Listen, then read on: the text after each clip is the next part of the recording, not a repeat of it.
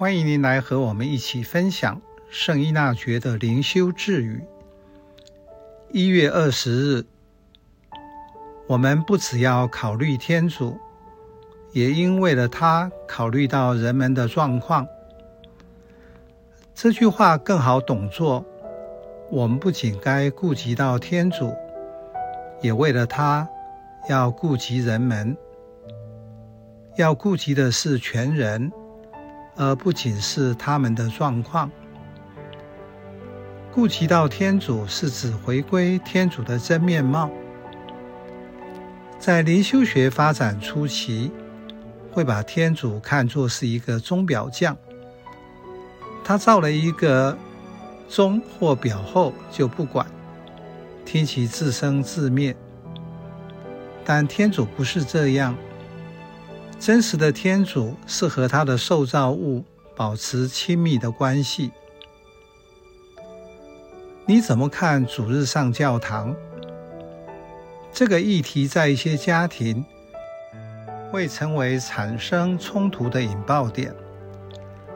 儿童因为被要求上教堂，天主就变成了规矩，也把天主变成如同你我一样。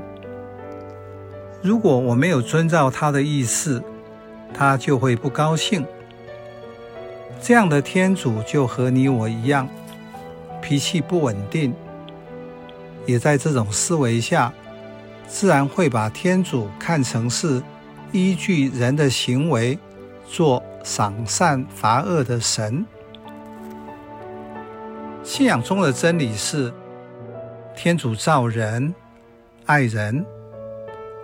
当人还活在罪恶的情况中，他就愿意来拯救人。这里所讲的“救”，另外还有一个深层的意思，就是救和。天主按照每个人的情况普施救恩，而我们则不一样。我经不起别人和我不同。也经不起别人对我伤害，但天主不是这样。耶稣在教门徒们祈祷时说：“你们的行为要像你们的父那样。”所以向他学习，我们就会顾及那个人的整体。真正爱天主，即为了爱他。